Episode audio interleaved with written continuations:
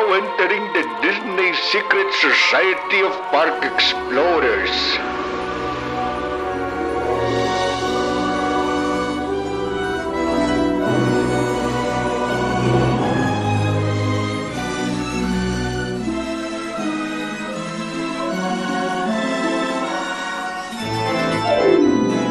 Gente, bora começar? Cinco minutos. O povo vai chegando. Bora. Vamos? Bora lá. Você quer fazer abertura, Felipe? Felipe, faz uma abertura. Já fala, né? Vamos lá. Faz aí. É, bora lá, pessoal, para o nosso encontro. Fazia tempo que a gente não fazia encontro aqui, né? Tava com saudade até já.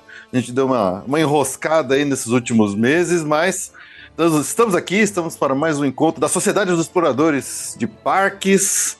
Ah, estamos, estamos aqui eu, Bruno, o Greg e também o Rodrigo Ferrari está aqui com a gente hoje, nesse começo do episódio. Daqui a pouco talvez chegue mais gente aí. É, e o tema de hoje é um daqueles temas que a gente adora sair na briga de faca. Porque se chega. Eu, eu, penso o seguinte: se chega num ponto que até o Bruno, que é o, o, o cara, a maior Kenga da Disney que eu conheço, começa a duvidar. Cedine começa a a ter, alma para a Disney. é, até o Bruno que vendeu a sua alma pra Disney começa a reclamar, é porque a coisa tá complicada. Então, a gente veio aqui hoje para falar um pouco da, da. Especialmente das novidades aí que apareceram na última Destination D23, né? Não é a D23 Expo, a D23 Expo acontece a cada dois anos. Aí no meio desse tempo tem a Destination D23 que a gente esperava que a Disney, na verdade, na verdade, na verdade, se você pensar bem, eu, pelo menos, eu não esperava nada de anúncio nessa Destination D23, porque realmente a Disney não estava aparecendo que ia vir com nenhuma informação. Mas eles vieram com coisas. Só que essas coisas, novamente, não são dessas coisas que a gente se empolga. São coisas que a gente olha e fala assim: hum, tem alguma coisa estranha nesses anúncios. Então, acho que o, o, o, nosso papo hoje aqui, a nossa debate, vai ser meio que em cima assim do que eles efetivamente anunciaram para outros parques não em Orlando, né? E o que eles anunciaram, né? O que a gente gosta de chamar aqui dos. Estamos considerando que não é um anúncio, mas é uma consideração da Disney das novidades, especialmente para os parques de Orlando, do Walt Disney World, que é, eu, eu, eu acabei de voltar de lá, né? Voltei faz um mês aí dos parques, assim, a, a, esses anúncios e o estado geral dos parques me dão a impressão de que a Disney está precisando dar um pouco de amor para o Walt Disney World que eles não estão dando, e aí a gente pode até discutir o porquê que será que ou o Walt Disney World em si está tá com essa defasagem tanto em relação ao resto dos parques Disney do mundo aí, né? Eu fico até zoando no Twitter, né, gente? Se vocês quiserem me seguir, aliás, eu sempre aviso no Twitter. Eu só falo besteira, inclusive sobre Disney, que eu fiquei zoando lá. Ah, gente, olha só. Olha só o que estão. Nossa, World of Frozen, na Hong Kong Disneyland. A gente ouviu dizer que uh, na Flórida a Disney tem um parque, é isso mesmo? Não, é verdade isso? A gente fica zoando porque, né? Virou tipo, ah, dá aquele treco lá, deixa aquilo envelhecer, que em Paris estão construindo lands novas, pequenas, mas estão. Hong Kong Disneyland aqui entre nós, cada vez melhor. Tóquio Disneyland é aquela joia, nem se fala, né? A Disney da Califórnia também, aqui entre nós. E aí aquela coisa lá na Flórida, né? Pelo amor de Deus, tadinha dela.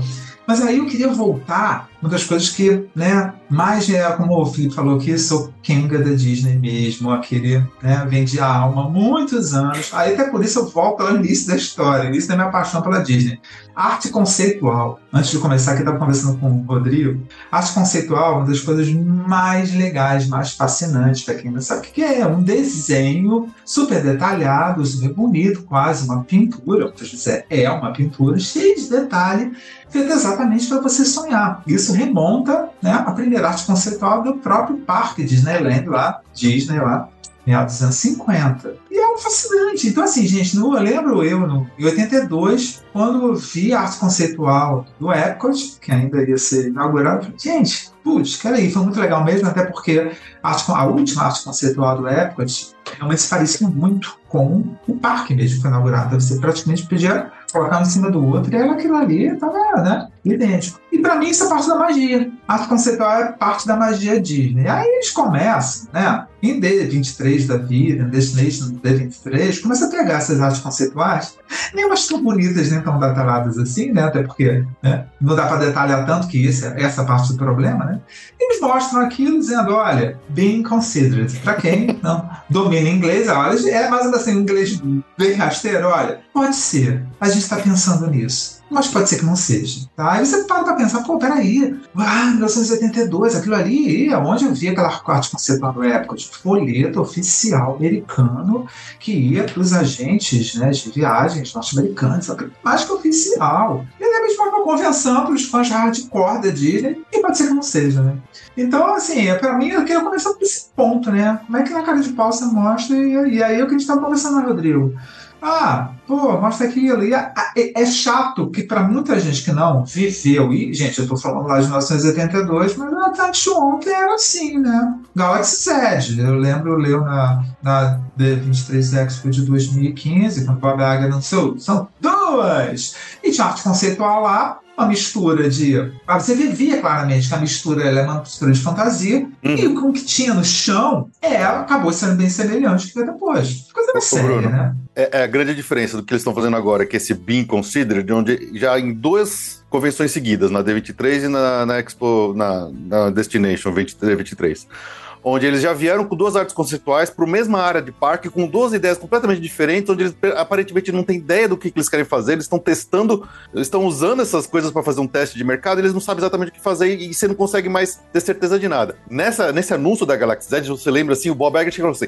nós vamos fazer duas, quer dizer, é, é um negócio certo, um negócio que você sabe que vai demorar, mas ele fala assim, vamos fazer, é isso, é, é, não, não, tem, não tem dúvida, não é um negócio assim do tipo, ah, estamos pensando em fazer uma... Não, nós vamos fazer fazer taquete com o céu. É isso que a gente vai fazer, vai fazer aqui nesse parque e no outro parque. Quer dizer, é, é, é, a diferença, acho que, principal do que a gente está vendo hoje de como que a Disney está lidando com, essa, com essas convenções uhum. para trazer as novidades dos parques. Né? É. E assim, eu sou profissional de comunicação, não preciso ser profissional de comunicação para achar isso, porque eu vou dizer agora. Isso é básico, gente. Problema de comunicação de raiz. Entendeu? Como é que você deu um ótimo exemplo? Como é que é? Oito anos, o cara fazer, vamos fazer. E fez. Aí agora uma cara de pau, ó, vou mostrar pra vocês. Mas pode ser, pode ser. Entendeu? Esse é problema básico de comunicação, né, gente? Assim, né? É. Mas eu acho que talvez isso reflita não só a Disney, mas as estratégias de comunicação do entretenimento em geral que tem sido usado. Você vai ver as convenções de, de quadrinhos de cinema, os planos de filmes que a DC lançou nos últimos tempos. Nenhum foi seguido. Todo ano era um plano diferente e cada hora era um cancelamento, um novo filme. E a Marvel também tinha um cronograma um pouco mais certo, uns anos atrás, e hoje está nessa de fazer um cronograma de lançamento e começar a mudar no meio do caminho. Então, eu acho que essa estratégia de mostrar muito mais do que está pronto para ser mostrado serve como um termômetro também do público para ver o que, que vai ser bem recebido, o que, que não vai ser recebido e também para maquiar um pouco a sua falta de novidades sobre, sobre os uhum. lançamentos. Né?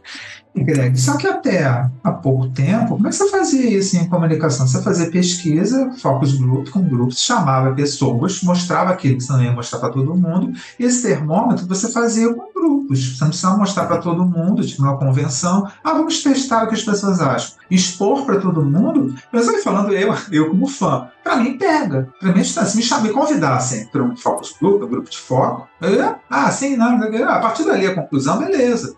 Mas é fazer isso de meio todo mundo de, sei lá, hamster dessa história, meio de, né? É que é complicado. É. é chato, Greg, porque eu fico animado. Cara, quando eu vejo, eu falo, acho que é, não eu, né? Falo, pô, uau! Aí na convenção seguinte, não, não era bem aquilo. E mais, não era nem. É, eles ficam mudando, né? É, e nem de. Ah, nem Mas é, olha, gente. Da, dessa D23 para Destination D23, parece que não existiu a primeira convenção, a D23, aquilo de área de vilões que tinham falado. Assim, esqueceram tudo, fizeram um plano é. completamente diferente. Aque, aquela, de, aquela anúncio na época da D23, a impressão que dá é que assim, os caras, bicho, não tem nada. Faz um brainstorming, tipo, dois dias antes da coisa e joga qualquer merda no papel só pra gente apresentar qualquer coisa. E o cara fala, joga, joga as ideias, joga as ideias. O que, que são as, as, o que, que são as frases que estão que trending aí mais em relação a isso? Ah, é a área de vilões, de coco e de. Tá, tipo, nada uma coisa a ver com a outra. Joga tudo lá no marketing conceitual. Tanto que você vê que até o próprio. Uh, o, o nível de acabamento daquela área conceitual a arte conceitual era super grosseira. Era um negócio assim, era, era rabisco mesmo. Era, era um. Era, quando você, você senta numa primeira mesa, numa primeira reunião para ter um primeiro brainstorming, é tipo é a primeira coisa que saiu. Não, te, não teve nem uma, uma, uma, é. uns gates, né? Umas etapas de, de, de, refinamento daquela ideia. Então, na, naquela lá, dá a impressão que, é, que foi assim: os caras jogaram qualquer coisa no papel só para ter algo, algo que apresentar. E aí, o que vocês comentaram, assim, até. É, é, eu acho que isso tudo passa por uma grande desorganização e falta de estratégia a longo prazo que a Disney está tendo para tudo, assim. É, é muito culpa do, do, que eu acho que foi a, a gestão Chapek, porque ele deu uma bagunçada nas coisas, mas a Disney ainda está meio perdida nesse ponto. E quando você fala a diferença entre é, como que eles lidam com anúncios e com estratégia e com uh, uh, uh, o roadmap deles de uh, entretenimento, ou seja, de filmes ou séries, coisas de Disney Plus de parque, são coisas muito diferentes. Por causa do tempo. Você pensa assim, ah, um filme, o tempo de produção. Qual que é uma vida de um tempo de produção de um filme? Três, dois, três anos? E assim, acabou o filme, acabou. Você lançou, parte pro próximo. Um parque, uma área de parque, uma área temática, é um negócio que você leva muito mais tempo a desenvolver, porque você tem tecnologia, você tem muito mais questões de segurança, você tem muito mais questão de aprovações, você tem muito mais tempo de obra. E, e depois que ele está construído, você tem que lidar com aquilo lá por muito tempo, por anos, décadas entre manutenção, entre atualização. Então, é muito mais complexo, digamos, esse início do tratamento de uma ideia nova para um, um parque do que é para um filme. Para um filme você faz, acabou, deu certo, não deu certo, você puxa, bota uma pedra em cima e parte pro próximo. A área temática, coisa assim que você constrói, que você levanta, tem que fazer fundação, tem que cavar. Pô, isso aí é, é, é muito tempo que você leva para fazer. Então, é um negócio que precisa ser levado muito mais a sério. E o jeito que eles estão é. fazendo nesse, nesse estilo de jogando ideia agora, tá num negócio, num nível tão básico que a impressão que dá é que isso aí vai levar 10 anos no mínimo para sair. No mínimo. E, e você tá levando em consideração que a ideia vai ser, vai para frente, né? Tem essa também. Você tá levando em consideração também. que não é sério, né? Pois é. Pois é, aí que eu pego. Isso tudo, gente, é em cima de uma linha bem delicada, que é a suspensão da crença. Aquela história é a base do temático, né? Aquilo ali, a gente sabe que é fantasioso, você sabe que tá num parque, que tem uma lente, que é aquilo, que é a grande brincadeira, a grande fascínio, a grande magia. Você tá lá em áreas da imaginação. Então, é imaginação é como se fosse uma outra maneira, uma maneira legal de você chamar mentira. É bem delicado. Então, no momento que você começa a lidar com imaginação, mostrando a arte conceitual, que aquilo já acende a tua cabeça, como eu vi aquela arte conceitual do Epcot, depois de Galaxy Z, que misturava na imagem, que eu sabia que era a imaginação e que ia ser realidade, mas era aquela mistura, no momento que você começa a mostrar arte conceitual, brincando com a imaginação, e no momento seguinte você percebe que aquilo é mentira. Entendeu? Gente, é muito delicado. Não é aquele universo que vai ser mentiroso, mas a ideia de fazer aquilo é mentira, entendeu? Então, para mim, é. uma área muito delicada, e eu tô falando, eu como fã, tenho toda a boa vontade do mundo de comprar a ideia imediatamente, entendeu? É, e, e nós, como, como boas kengas da Disney que somos, né? A gente, hum. a gente é ávido por querer ver novidade, porque saber o que, o que vai ter no futuro e tal, porque. Uh, assim, acho que a gente também ficou um pouco mal acostumado, assim, acho que também passa por um pouco desse, dessa questão, onde nos últimos 10 anos, há 15 anos, toda D23 a Disney vinha com uma, pelo menos um anúncio muito legal ou bombástico. Sempre tinha alguma coisa legal. Sempre tinha alguma coisa legal. Então a gente ficou meio mal acostumado. Sempre tem um anúncio bom, sempre tem uma novidade, sempre tem alguma coisa pra, pela qual a gente estava esperando que vai ter de coisa nova nos parques para ir no futuro, né?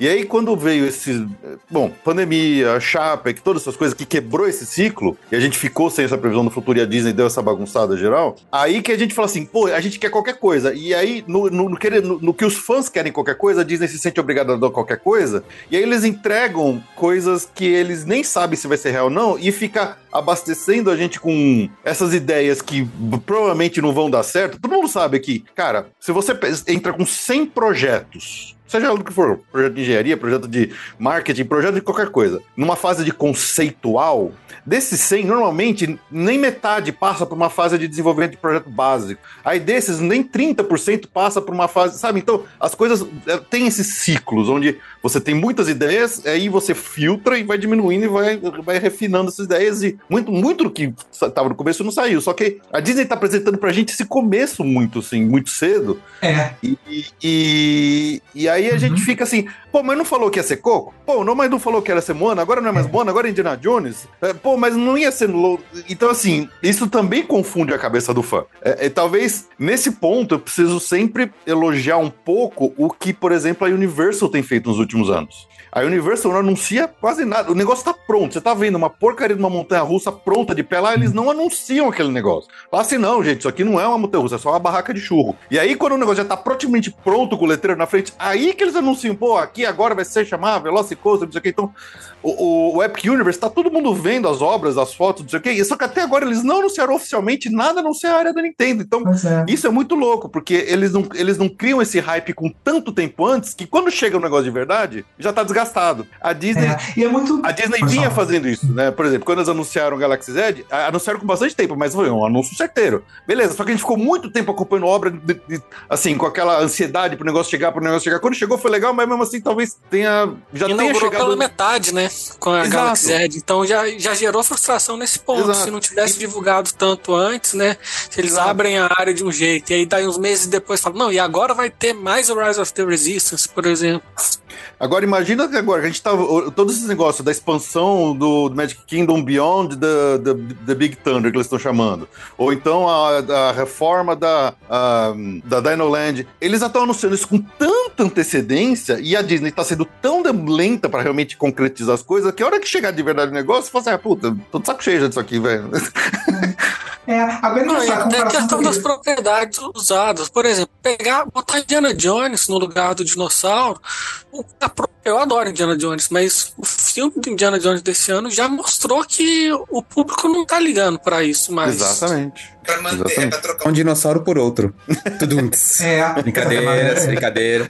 Não, mas é verdade, não. não mas vai é manter a temática da área, vai manter a temática.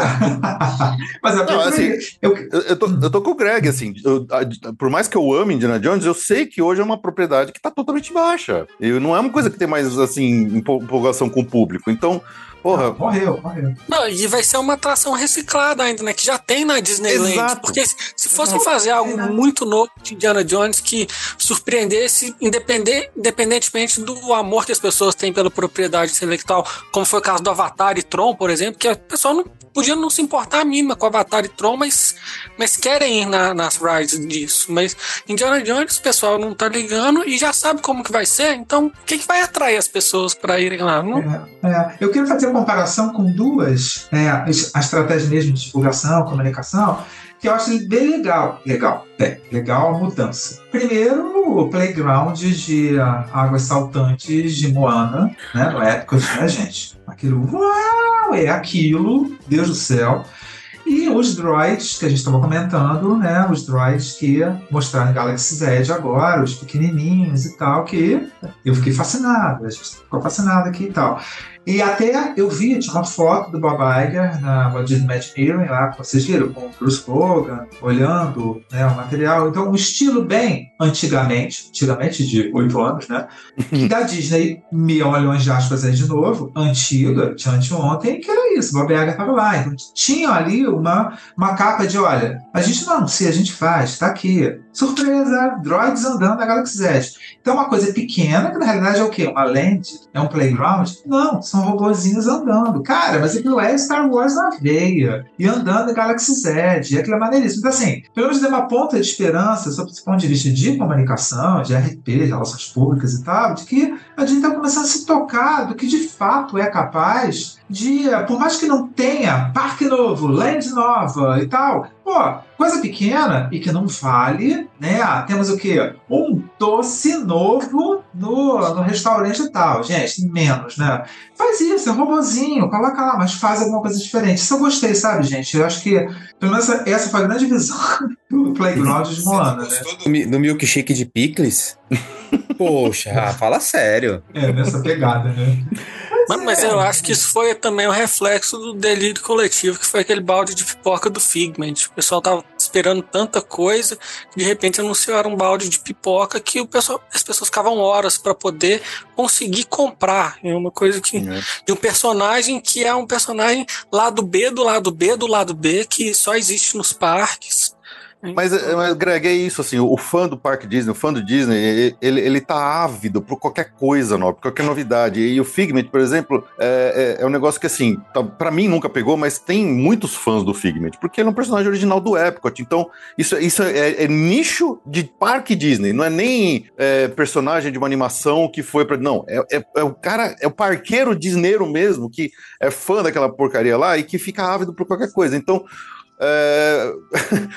o que, que a Disney anuncia? Ah, é, agora tem um meet and greet com o Figment. Nossa senhora, mas. Entendeu?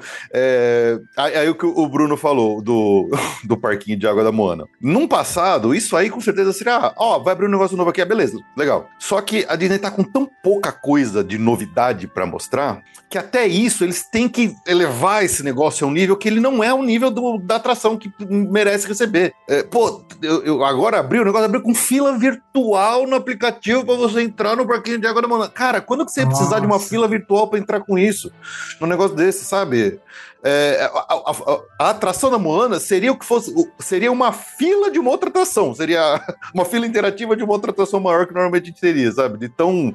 É. Mas é, é, é é, é, eu lembrei agora, gente. São aquelas né, proporções, né? Pesos e medidas. É, não sei se vocês. Greg, eu sei que foi, né? Aquele é, restaurante do Jurassic Park, que é em São Paulo, mudou agora, acho que São, São Bernardo, né? É, foi para São Bernardo do Campo. É.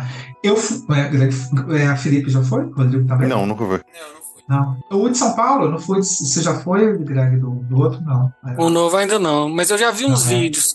Já conheço é, por um lugar bem maior. É. foi para um lugar bem maior, então não visitei ainda não. Mas é aquela história, cara. Quando eu fui lá no restaurante, eu sabia que era um prédio razoavelmente pequeno, com três ou quatro andares, um lugar pequeno. E eles não se vendiam como alguma coisa muito grande. Era escancarado daquilo ali. Mas eles aproveitaram cada espaço para colocar detalhes. Então o fã, quando ia ali, pô, cara, era legal, você via aqui ali, desde o banheiro e tal, são os detalhes, pô, então você recebe o que você está esperando. Foi isso que você falou, entendeu, Felipe? Então, assim, a de água da Moana, até uma questão de, cara, aí eu digo, é respeito até a, a quem teve a ideia do parquinho, a quem executou. Há certas coisas, como detalhes, que eu, Bruno, pô, do jeito que eu estava anunciando o parquinho, não tô nem aí pros detalhes. Mas se tivesse dado a devida proporção, eu teria valorizado, entendeu? Sim, sim. É, ele, ele, eles precisaram elevar ele a uma proporção que não é justificável pro tipo de atração que é. É legal, é legal, não tô falando mal, mas assim, venderam como se fosse o. É, cara, foi o grande lançamento da Disney no ano inteiro. Foi o, parquinho de água da Moana nos parques, sabe? É bizarro isso. Tanto que pra mim, o símbolo. que a Tron? Ah, cara, até esqueci que a Tron foi lançada esse ano. Demorou tanto pra sair essa porra. Eu até esqueci que tinha saído esse ano também. É verdade. É, não, teve, a Tron, é verdade. Teve a Tron. Agora eu vou fazer um parênteses aqui rapidinho. O que, que você achou de Tron? Você gostou, Felipe? Cara, gostei. É uma puta atração gostou? legal. Assim, pro Magic Kingdom é a coisa mais radical que tem lá, mas assim, eu achei o visual, o tema ah, o som. Eu gostei muito, assim. Gostou? Como uma montanha russa, eu achei ela simples, no, no, no, sentido de trajeto, radicalidade, manobras. Dá pra sentir que é uma montanha russa antiga. Não vou dizer antiga, mas assim, que ela. Realmente você vê que é um negócio que foi projetado 10 anos atrás, pra Disneyland de Xangai, sabe? é, mas eu, eu, achei muito legal, gostei. Tá. Mas. E aí, que eu ficava, que eu ficava até, quem, até quem ouviu o nosso relato de viagem que soltou no Passaporte Orlando, a Ju teve, teve problemas. E a gente mas falou machucou, muito. Né? A gente falou muito do problema, que é uma coisa assim que a gente nunca imaginou ver na Disney, que é dificuldade para pessoas um pouco maiores, seja gordo ou seja muito forte, de uh, se adaptar, de conseguir se encaixar ali naquele, naquele, naquela motos. E, e, a gente viu muita gente sendo barrada na atração. Coisa que eu nunca tinha visto na Disney. Primeira vez. A posição é desconfortável? Cara, eu não achei desconfortável para mim. Uhum. Quem consegue se ajoelhar, porque você ajoelha assim no, no, suporte, aí vem uma trava atrás do seu joelho. Então, quem é um pouquinho mais gordinho, que tem a, a, a coxa mais gorda, ele fica um pouco mais alta e a trava pega na panturrilha em vez de pegar atrás do joelho. É... Então é complicado. Não é, não é uma posição simples. Mas para mim não teve problema. Eu gostei, mas assim, é, dá para entender porque tem gente que tá tendo dificuldade lá. E a gente viu muita gente sendo barrada. Tem, tem a, a, gente falou que tem a fila dos gordinhos, coitado. Porque dentro dos trens lá, tem, tem alguns trens de moto que o último carro não é uma moto, é um carro mesmo sentado, que é para quem tem dificuldade de mobilidade. E aí virou, não para quem tem dificuldade de mobilidade, virou a fila dos gordinhos barrados na moto. E não falando gordinhas, tinha, tinha uns caras bombados, fortão, assim, que também eram barrados. Então, é, é uma coisa que a gente já viu muito, por exemplo, na Universo acontecer. A Ju, mesmo quando, antes dela dar uma emagrecidinha, ela não ia em muitas atrações. Hoje ela consegue em tudo.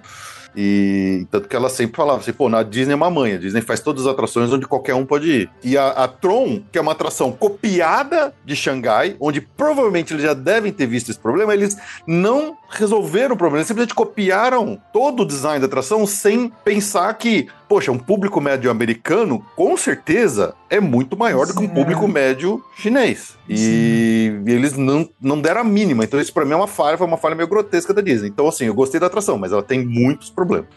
Aí me explica uma coisa, porque eu ficava zoando, inclusive, no Twitter, que a minha esse último encontro né, da sociedade, né, gente? Falei, porra, nossa, Disney comprou aquele terreno imenso na Flórida, Walt Disney World enorme, Magic Hum. Kingdom, temos todo o espaço do mundo. Cara, onde é que a gente vai enfiar a Tron? Ah, tem que ser na Tomorrowland. Beleza. Pô, mas o espaço tem que ser ali. Enfia ela puxadinho. Enfia aquele treco lá atrás. Aí eu ficava zoando, mas eu fico zoando porque é zoação. Mas eu não fui, né, pô? Então, Felipe, tem cara de É. puxadinho, encaixaram lá ou tá direitinho? Tem, e eu até falei isso no nosso relato também assim, porque é uma pena, porque essa atração, o, o visual dela é maravilhoso. Cara, ela é maravilhosa. Você olha pra aquela. Especialmente à noite, a Tron brilha. Ela é fantástica. Só que ela tá tão escondida que você não vê ela de lugar nenhum do, da, do Tomorrowland. Onde que você vai ver ela? Quando você sobe lá em cima no elevador lá do, do Astro Orbiter, você consegue ver ela de longe. E, e, e- ou quando você tá, por exemplo, no People Mover, que uma hora ele passa assim. Mas assim, do modo geral, aquele negócio, se ele tivesse assim, ali do.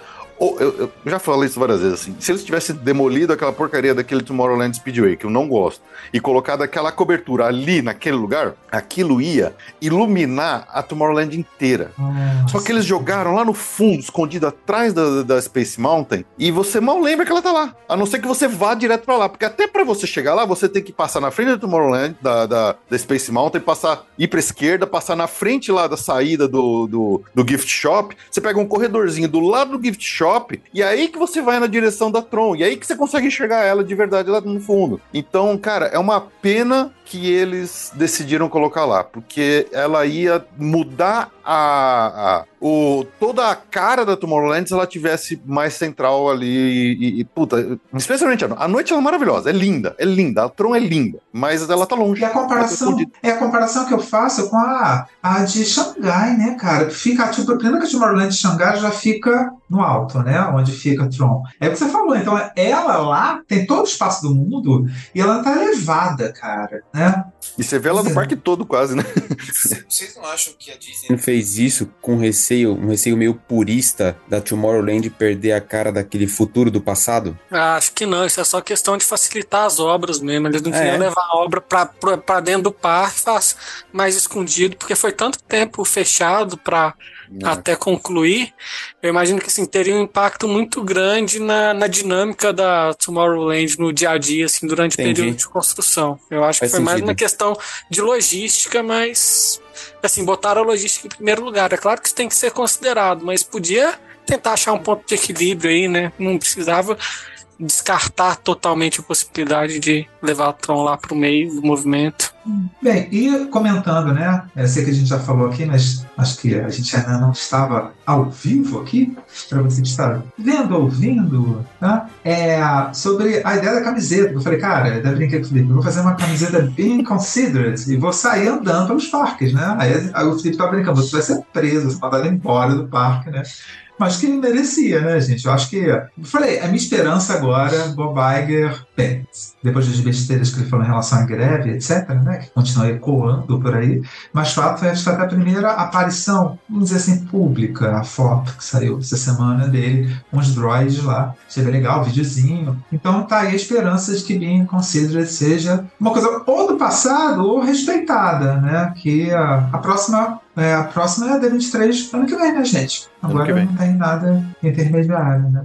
Essa questão do Ah. being considered, aí é uma, uma pergunta que eu faço pra você, assim, eu, eu não sei se é isso, tá? Porque a impressão que dá, pelos anúncios que a Disney tem feito, é que essa incerteza toda, essa falta de planejamento está muito direcionada especificamente para o Walt Disney World em Orlando. Porque você vê, na Disneyland eles vêm com coisas mais certeiras, lá em Xangai, coisas mais certeiras, lá em Hong Kong, eles vêm com anúncios mais certeiros. Já tem algum tempo que esse problema tem sido especificamente nesse Being Considered para Orlando, que as coisas estão muito travadas. Seria isso, de alguma forma, reflexo de toda a briga política que a Disney está tendo com o governador da Flórida? Eles não estão querendo agora. que eles falam? Eles estão anunciando, falam assim: ah, tem 60 bilhões de dólares que eles vão, eles vão, é, eles vão investir nos parques do mundo inteiro nos próximos 10 anos. Tá, mas quando você pensa 60 bilhões em 10 anos, são 6 milhões por ano. Sendo que você vai ter que dividir isso por todos os parques da Disney. Sendo que eles já falaram que desses 60, 17 bilhões é só pro Walt Disney World. Então, quer dizer, eles ficam lançando esses números e falam assim, pô, dá a impressão que é muita coisa. Quando você começa a fazer a conta, não é tanta coisa assim. Mas mesmo assim, é, é dinheiro. É dinheiro para fazer, para investir, né? E, eu não sei se eles estão esperando o governador da Flórida atual sair finalmente do governo, porque sei lá se ele vai concorrer presidente, o que ele vai fazer.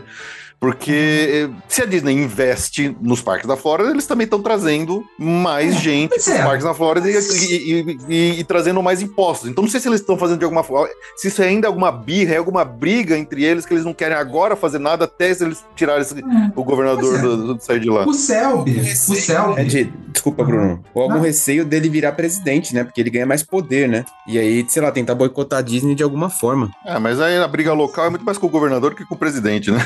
É. É, gente, aí me leva a duas questões. Assim. Primeiro, primeiro lembrando o Selby, né, que faço da sociedade também, ele comentou mais uma vez isso sim, que essa trava toda é por conta do governador. Mas aí me leva a outro ponto que eu acho que é principal. Em paralelo, o tema do mais do que o último encontro fala do Epic Universe da Universal, da Universal, né? Então, peraí, então quer dizer que a Universal não tem nenhum problema com o governador da Flórida? Não, Alguém não sabe? entraram em briga política com o governador da Flórida, que é. a Disney fez. Não, eu tô né? parando pra pensar agora, né? Pois é, eu tô parando pra pensar agora. Hum, então, na minha cabeça, a imagem da Universal se for, sabe, se tiver essa questão política for uma trava, então significa que para a Universal também não tem problema não, que está acontecendo? Mas eu acho que a, a questão política está muito mais ligada a, aos, aos, filmes do que aos parques, ao que a Disney tem mostrado nos filmes e séries, pelo menos é o que os conservadores americanos têm encrencado, assim. Então eu acho Entendi. que isso acaba refletindo na, no operacional dos parques, mas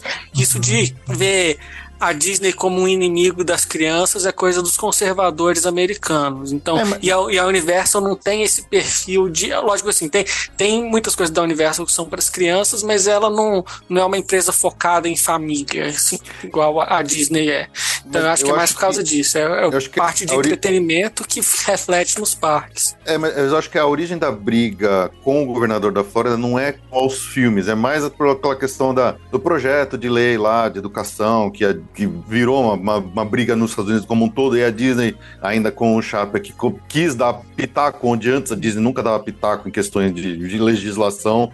E aí o governador ficou bravo e aí começou aquele negócio de um processo outro. Então a Disney está processando o governador, o governador está processando a Disney, então ficou uma briga generalizada por questões legislativas ali. É óbvio que, como o governador da Flórida tem a, a vertente política dele, ele também está brigando contra outras coisas que, é, de, de, digamos, de, que, que a Disney tem abordado mais nos seus filmes, animações. Então, mas acho que a origem mesmo tem a ver com a, a postura, especialmente do Chapek, durante essa questão de projeto de lei de educação que, assim, não sou advogado, não sei, não vou dar uma palpite porque eu não conheço na porra nenhuma, só sei que eles têm essa briga deles lá. Né? Então. o que nos leva aos outros parques. Está acontecendo com os outros parques. Aí eu queria até a semana, semana passada, na verdade, estava pensando, falei, cara, se eu deixar só o meu emocional falar em relação aos parques que eu não conheço, os três parques da Ásia, emocional, tá, gente? Mas emocional. Se eu colocar no, na bandeja emocional Tóquio, Xangai, Hong Kong, neste momento eu tenho zilhões de muito mais vontade de conhecer o parque de Hong Kong do que os outros eu tocar Disney Sea. Eu, eu emocional, eu sei disso tudo. Por quê? Eu acho que o parque de Hong Kong ele tem crescido de uma maneira tão planejada, tão legal, tão, sabe? Sabe quando uma coisa cresce de uma maneira organizada? Gente, aí falando aqui para quem não ouviu falar, World of Frozen, que é um, agora tem o nome de World of Frozen, né? É o mundo de Frozen, mas é uma land. E pelos vídeos, poucos que saíram até agora, porque a inauguração é 20 de novembro, se eu não me engano, né? Então ainda tem aí. Então, exatamente, gente, estão, está sendo gravado hoje, dia 20 de outubro, temos um mês para a inauguração de World of Frozen Hong Kong Disneyland. Gente, é uma joia, entendeu? Uma joia aquilo. Até porque aquilo ali acho que tem o melhor. É engraçado, não é o melhor do ponto de vista de dinheiro, não. Você nota que tem grana ali. Mas é o melhor do ponto de vista de imaginismo de raiz, cara. De, sabe, de perspectiva, de, sabe, de você olhar aquilo parece que aquilo é grande e na verdade aquilo não é tão grande assim. Mas é isso que é. De novo, a gente está falando sobre imaginação, sobre suspensão da crença. Cara, pelos vídeos, não sei o que vocês acham. E, gente, Hong Kong Disneyland no momento pulsa em meu coração mais forte, porque já foi o que é a, o Mystic Point, é a Mystic Manor, então é o castelo, que aqui tem nome, né? mas fato é que o fato de terem reimaginado aquele castelo, gente, eu achei que digo, tem a pegada da magia. Eles não botaram um castelo abaixo, que já seria péssimo, né? Botar, botar um castelo abaixo. Gente, eles construíram um castelo por cima do outro. E nem encaixaram o treco todo em cima do antigo. Construíram literalmente pelo lado, sabe? Aquilo é, para mim, mágica pura. Então, é. Fala sobre o World of Frozen, né, gente? Que é. Meu Deus, acho que é o oposto do que a gente está falando, né? De que é a Disney pura. Eu, eu tenho algumas coisas que falar sobre o World of Frozen, mas eu queria deixar a palavra com vocês. O que vocês acham dessa lente? É, eu acho que assim, Frozen precisava de algo realmente legal, porque o filme está fazendo 10 anos agora, o primeiro, o primeiro Frozen. E é disparado o maior, maior sucesso em termos de franquia de animação da Disney nesse século. E quando o filme saiu e fez sucesso, eles criaram um singalong meio mequetrefe lá, que era só um pessoal dublando as músicas, um negócio meio fraquinho, só para ter alguma coisa de Frozen. O merchandising que tinha de Frozen era tudo umas coisas de um gosto duvidoso, e aos poucos eles foram melhorando. Mas, para você ver, levou 10 anos para fazer algo realmente impactante de Frozen, até porque o que tem lá no Epcot é, é uma adaptação, né? Então eu acho que é uma coisa que precisava, porque isso foi em Hong Kong, eu acho que é o parque que estava precisando de atrair mais público no momento. Então, eles vão focando os investimentos onde os parques precisam levar mais gente. Porque o parque de Hong Kong nunca foi um grande sucesso de público assim. Então, precisa ter novidade lá para atrair mais gente. A Parques de Orlando, cada dia vai mais gente. Esse ano teve alguns períodos que, teve alguma baixa, mas todo mundo que vai lá fala: os parques estão cheios, não, não existe mais dia de parque vazio. Então, se os parques estão cheios, vamos priorizar aquilo que está tá precisando atrair mais gente. Por isso que eu acho que o foco acaba sendo fora de Orlando. É o que eu digo, assim, eu, eu brinco, né? Vamos para Orlando que eu vou para. Aí eu paro no pra, aí eu lembro da, do valor das passagens aéreas para Ásia. Então, ou vamos para Orlando e eu vou para onde? Né? Pois é. E uh, aí, só lembrando, né, gente, as atrações que tem na World of Frozen, é, vou até explicar aqui, tem gente ouvindo, né, gente? Então você entra, é a dela e tal, e tem um lago é, com montanhas atrás, lá em cima o castelo da Elsa, e é tudo perspectiva muito bem feita. Tem o, o uh, Frozen Ever After, né, uma versão mais avançada da atração, me corrija se estiver errado, do Epcot. Então, Bruno, essa, essa questão do, do Frozen Ever After é a Disney fazendo a cópia certa, porque eles copiaram a atração do Epcot, mas deram um upgrade nela, onde eles é. fizeram um animatônico de rosto, sem ser aquela projeção, que é justamente o que eu estava reclamando agora há pouco, que eles não fizeram na Tron, onde eles não consertaram um problema de de, digamos, de, não vou dizer acessibilidade, mas de, é, de encaixe, de ergonomia do, do, dos rides, né? Então, quer dizer, eles, para Hong Kong, eles fizeram certo. Eles pegaram a atração, copiaram ela, mas deram um upgrade e deixaram ela mais bonitinha. Tem uma montanha russa que é. Oi, pode falar. Não, eu só do questão do, do, do Tron, eles só não levaram em consideração o cliente, né? Eles só pensaram no produto. Se você leva em consideração o cliente que vai receber, você, com certeza, o público americano é maior, né? E, e aí, no caso de Hong Kong, é o contrário. Você vê uma atração bela, mas que tinha um, algo. Você, olha para aquela cara de projeção, você percebe que é uma projeção. Por mais que seja legal você ver o movimento, mas você vê aquela cara cheia de talco, né? Parece que tá branco, parece que passou talco. E aí você coloca um boneco muito bem feito. Os bonecos são muito bem feitos. E né, o animatrônico. Aí dá até gosto de olhar, dá até gosto de querer repetir, né? É carinho, né? Aí, e aí a outra atração é uma montanha-russa mistura de todas as montanhas-russas que abertas, você pode imaginar, Thunder Mountain, né, dos Sete Anões e tal, mas bem legal também, bem, parece ser bem legal. E pelo que entendi, aí, antes de falar isso que eu vou comentar agora, vale dizer que ali a imersão, que, eu, que eu, pelos vídeos que eu vi e as fotos, a imersão que me cativou. A sensação de que você está lá mesmo, e pelas lojas, e lanchonete, restaurante, é aquela sensação de que eu gosto, né, gente? Né? Você está dentro de um tema. E o que eu notei que até queria perguntar para vocês tem o castelo lá, né? Não da Elsa, o outro, né? O de Arendelle, lá, né? É, de Arendelle, mas não dá pra entrar lá. Lá dentro do castelo não tem nada não, né? O de Arendelle eu só- não sei. O da Elsa eu sei que ele é distante pelos vídeos que É, eu distante. vi. O da É, Elsa só- é só, só cenário. É, Agora o de Arendelle, ele, é, porque- ele tá lá no meio da área, mas eu não vi as pessoas entrando no, nos Não, vídeos que eu pois é. Não sei se, se É. tem alguma coisa lá. Mas se não tiver é um desperdício também, né? Porque Pois é, isso que eu tá falar, fazendo no mínimo um restaurante. Exatamente. Ou então eles não estão anunciando, só vão anunciar. Pode ser, sei lá, né? Né, né? É Porque eu tô achando. Mostrar assim, o, o vídeo aparece, nunca aparece gente correndo ou andando na pontezinha que leva esse castelo. Aparece sempre, sim, aparece andando na pontezinha, tem essa entrada mesmo, em direção ao castelo, só que sempre vazia, a câmera anda vazia.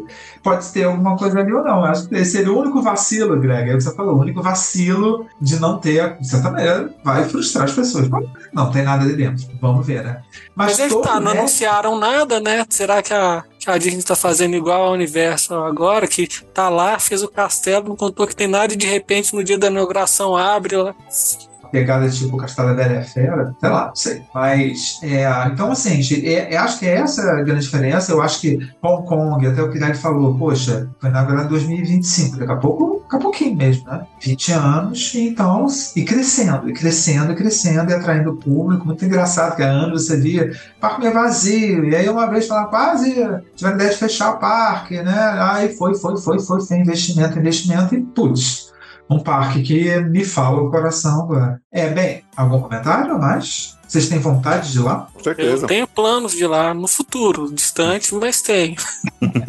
Irá, isso aí, irá, com certeza. Pois é. E, ah, bem, aí antes de falar dos outros, eu quero falar de Paris, né? Porque a história, gente, Paris, embora esteja injetando dinheiro, é, Paris, é sempre a comparação que eu faço, engraçado. É, se fizessem uma Disney no Brasil de uma maneira decente, né? Falando do Walt Disney Studios, tá? Não tô falando do Disneyland Park da Disney, né? Do, do Parque do Castelo de Paris. Falando desse, do Walt Disney Studios. Eu acho que de certa maneira, se tivesse um Walt Disney Studios aqui no Brasil, o, aquele parque teria os mesmos problemas lá que teria aqui. Então, quando anunciam, ah, vai ter um lago ao redor, algumas lentes. Eu acredito que seria da mesma maneira. Ah, vai ter uma lente Star Wars, outra de, de Frozen. Aí, aí, de repente, uma some, né? Não vai ter mais. Então, a sensação que eu tenho, ou seja, vai ter uma Land of Frozen, né? Não sei se é World of Frozen lá. Mas eu não, a gente não sabe ainda direito o que, que vai ter de, de atração, né, gente? Então, assim, eu, é, é, é interessante, mas é, é legal porque as obras estão lá. A coisa está acontecendo. Mostrar as artes conceituais mas mudou, mas aí lá tem obra. Toda semana tem drone, foto e tal, com as obras acontecendo nos estúdios. Eu acho que essa é a diferença do bem conselho. Está acontecendo. Né? É, no caso de Paris, a gente já teve o caso da Galaxy Z também, que existia o Star Wars Land, aí foi diminuindo de tamanho, no fim das contas, e pararam de falar nisso, né? Já não era uma, uma versão full, né? Já era uma versão pocket, que já não ia nem ter a Rise of the Resistance. Agora nem isso, mas vai ter, vai pelo ter. jeito. É. E assim, e aí, mas aí são detalhezinhos que eu acho interessante, que aí mora a minha esperança de que a Disney esteja aprendendo. Aí tem o restaurante, que é, ou seja, tem o Walt Disney Studio, você vai, entra, tem todas as, as áreas, você vai caminhando reto em direção à lagoa ali, a atrás, assim, tem uma lagoa, que em arte conceitual, mas é problema nenhum, porque arte conceitual é para isso, pra você sonhar um pouco. Parece uma lagoa bem maior, não é tão grande assim. Em torno dessa lagoa fica nessas lentes, mas na entrada, assim que você termina o caminho para começar a rodear a lagoa, vai ter um restaurante estilo vitoriano, né? E que, pelo que eu vi de, arte conceitual, tem até gente que fez é, a partir da arte conceitual modelo 3D, parece que ser, nossa, máximo o restaurante, né? Até porque imaginando que vai ser com a vista para a lagoa, sabe? Parece que vai ser uma coisa bem legal. Aí esse tipo de coisa vale, entendeu, gente? É igual ao of Frozen. Tá, tem uma montanha russa, um Frozen After, caprichadinho, mas o que vale é você sentir a Never, né? Ali, né? Ok, tem aquela lagoa, pode não ser tanta coisa assim, mas tem restaurante para você ter aquela vista, né? Que é a história de você, gente. Tá dentro de um parque. É, por exemplo, eu acho que, pelo que eu conheço de vocês, é metade da, da, da emoção de estar lá. Não é só das atrações. É, são, é o restaurante. Aí sim, gente, a comida, é, o atendimento, são os detalhes. né? São coisas que fascinam o fã. né? Eu, eu tô percebendo, sabe? Esse, esse, essa preocupação. Vai ter uma atração de é, Tangled, né? De, de enrolados. Enrolados. É, de enrolados. E é, parece ser uma atração pequena, mas também eles não estão colocando nada como. Uh, não é um playground de Moana, estão colocando mesmo, como não estou dizendo o que, que é ainda, mas você percebe até pelo espaço que ocupa e tal, que é uma coisa pequena e tá de bom, entendeu? Mas falei, você vai com respeito, você vai com vontade. Você lembra o que que é a atração de Tangled no Magic Kingdom? Tá lá. É um banheiro. Deus É o do céu, banheiro. banheiro, né? Fizeram É um um banheiro. de enrolados. né? É um banheiro bonito, legal, é. Dá ótimas fotos. Porém, Sim, banheiro. mas é um banheiro. Assim, aonde você encontra a Rapunzel no parque? No banheiro? É. Me parece que esse laguinho, né, que é um laguinho antes da lagoa, né, um laguinho perto até desse restaurante, pela arte conceitual, parece ser um passeiozinho de barco, né, como daqueles das lanternas, no filme e tal. Parece uma coisa bem, bem simples, né? Mas eu falei, gente, é legal, tá de boa, tá, tá no cenário aquilo ali, a gente vai curtir. Se for bem tematizado dentro do filme, é legal, não é? É. Exatamente, não curtimos. Pode ver que a gente é facinho, mas com respeito, né? Então, agora, acho que aí vale o comentário também, o que é, estou comentando com um amigo meu que é austríaco que inveja profunda que de cada quatro meses ele vai na Disney de Paris, né? Pega o carrinho dele, mora em Salzburg, pega o carrinho dele com a esposa, Paris ali, tranquilo, uma viagem um pouco longa, vamos dizer assim, mas de carro ele tá lá. E, ah, e ele cansa de falar, ok, nos últimos anos, principalmente desde o ano passado, que a Disney de Paris, desde antes, até quando a Disney de fato adquiriu a, a, a maior parte da Disney de Paris, que a coisa melhorou muito, e a manutenção, e atendimento e tal. Só que falta novidade para lá, né? Estão investindo muito, muito mesmo no Walt Disney Studios, porque também era um fracasso geral. Só que a galera já está começando a virar e dizer, legal, e aqui? Como é que vai ser? É. Né? O que, que, que vão construir aqui? Você sabe que eu tive um pouco desse Sim. sentimento quando eu fui lá no começo, na primeira metade do ano também, né? Assim, obviamente, a primeira vez que eu fui, não tinha ido antes, mas por mais maravilhosa que eu tenha achado a Disneyland Paris, em termos de decoração, cuidado, paisagismo, tudo, eu achei incrível aquele parque. É, mas a impressão dá que realmente, que tudo que é novo, as coisas mais novas eles estão jogando tudo no Walt Disney Studios. Eles não estão trazendo nada de novidade pra Disneyland Paris. E aí dá a impressão que ele tá ficando um parque meio defasado mesmo, que ele precisaria de, de, um, de alguma novidadezinha ali pra dar uma, um upzinho nele de novo. Pois é, pois é. Então, assim, es- esperança que isso aconteça nesse parque, que para mim é o mais, que eu conheço até agora, né? o mais bonito de todos. Né? Então, fica aí. E aí a gente vai agora, né, para Tóquio, né, gente? A expansão do Fantasy Springs. Fantasy Springs é uma expansão do Tóquio Disney Sea. Tematicamente, meio acochambrado, né? Vamos ser sinceros, amamos Disney de Tóquio, porém, né, gente, assim, né? Fantasy Springs dentro do Tóquio Disney Sea Aí, tudo é o a narrativa, tudo é o storytelling, como você vai contar a história. Beleza, mas de boa.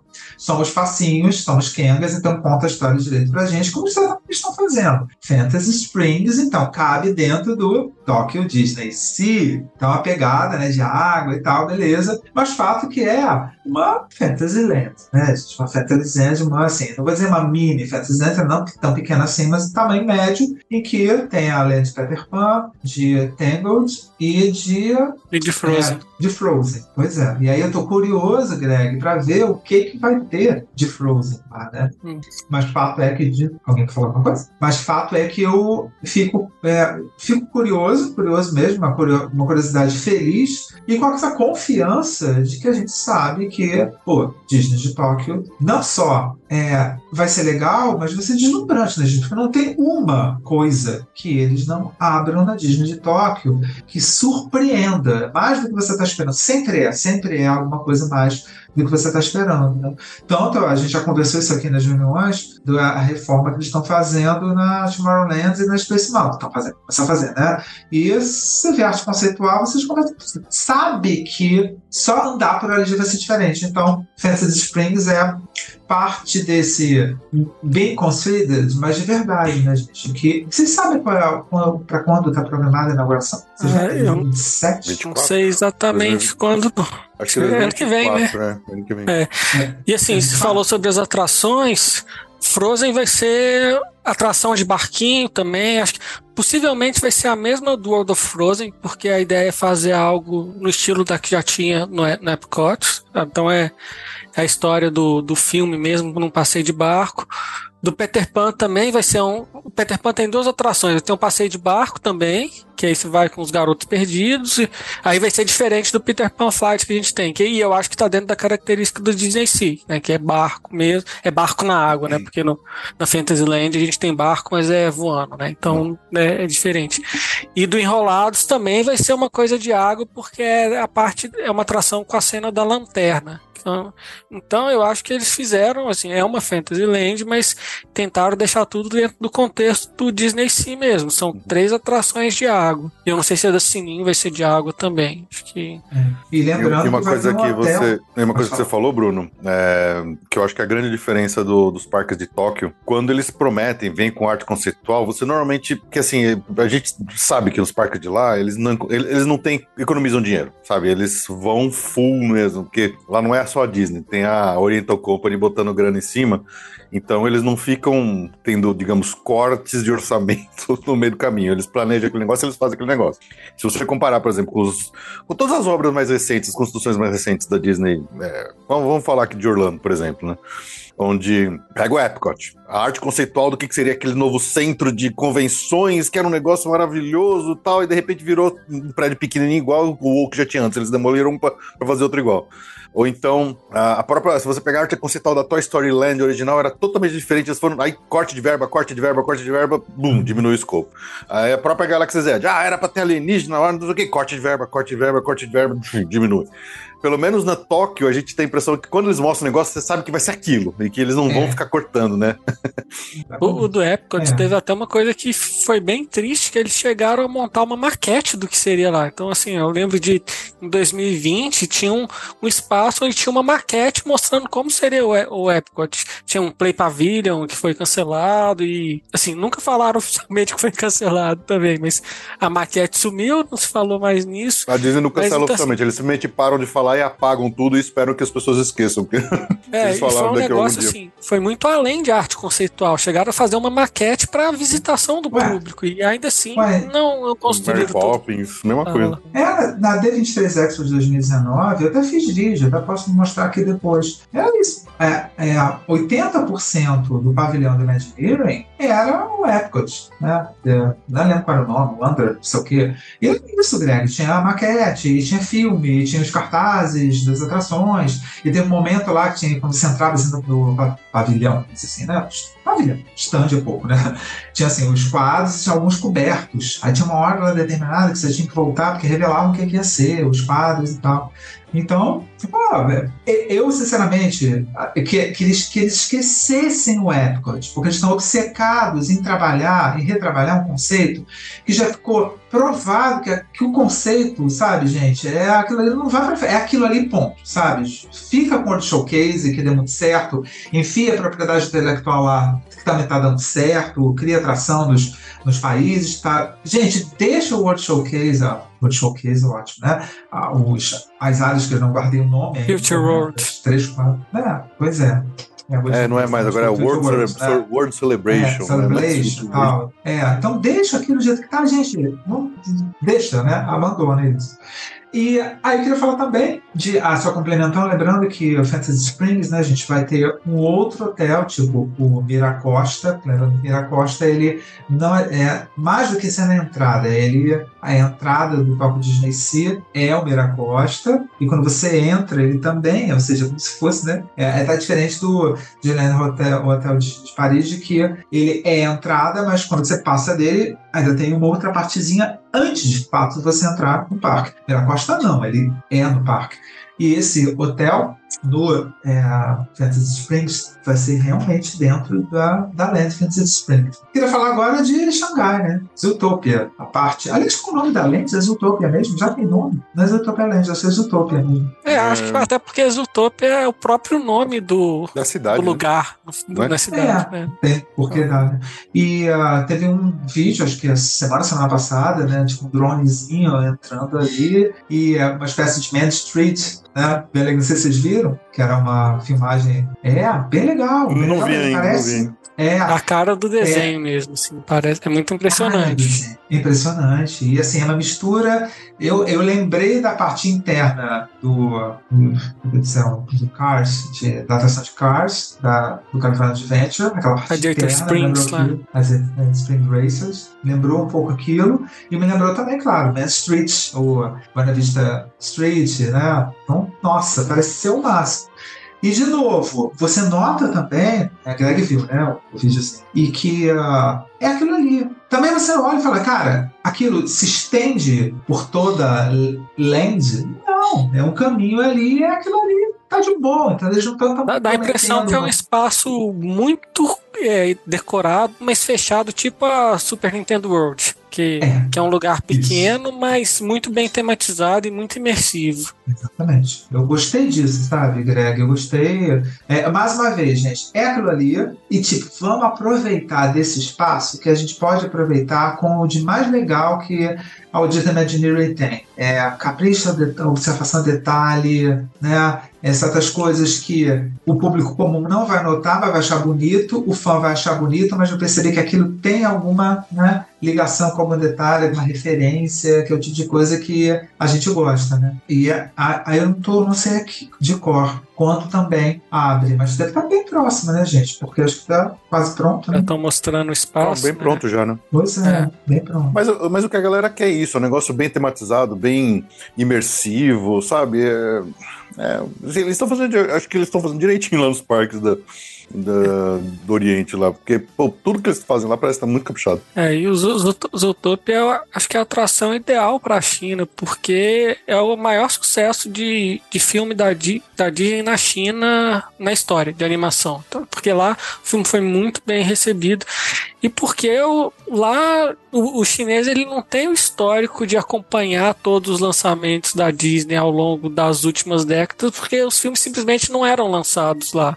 Então não, não existe essa nostalgia, esse afeto pela Disney do passado. É muito mais a, a Disney recente.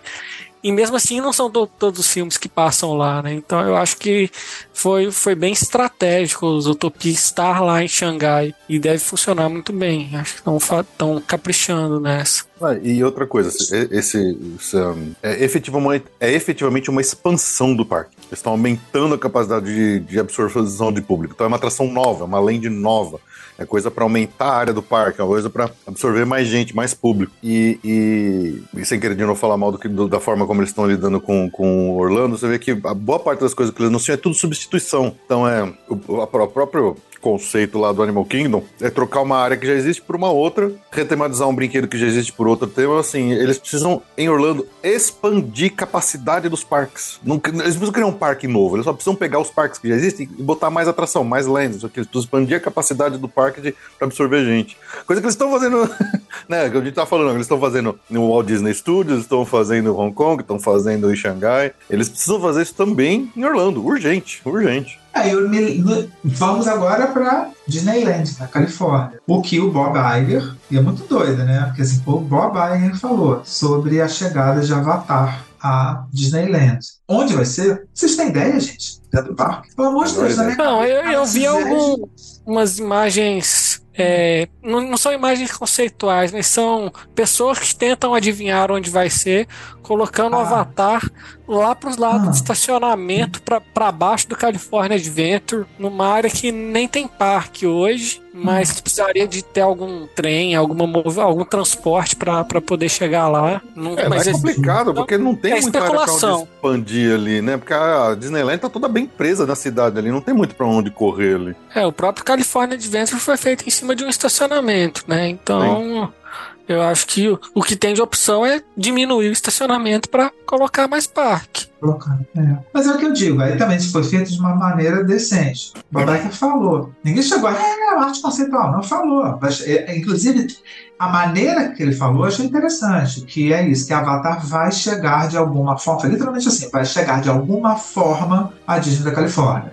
Então, não, a gente não sabe se é uma lenda, se é uma atração, o que, que é. Eu sempre espero que não seja um banheiro ou um restaurante. Banheiro. Assim, na é. pior das hipóteses, ele substitui o Sorry pelo Fight of Passage. Se for para é. pagar a promessa, né? É, pois é.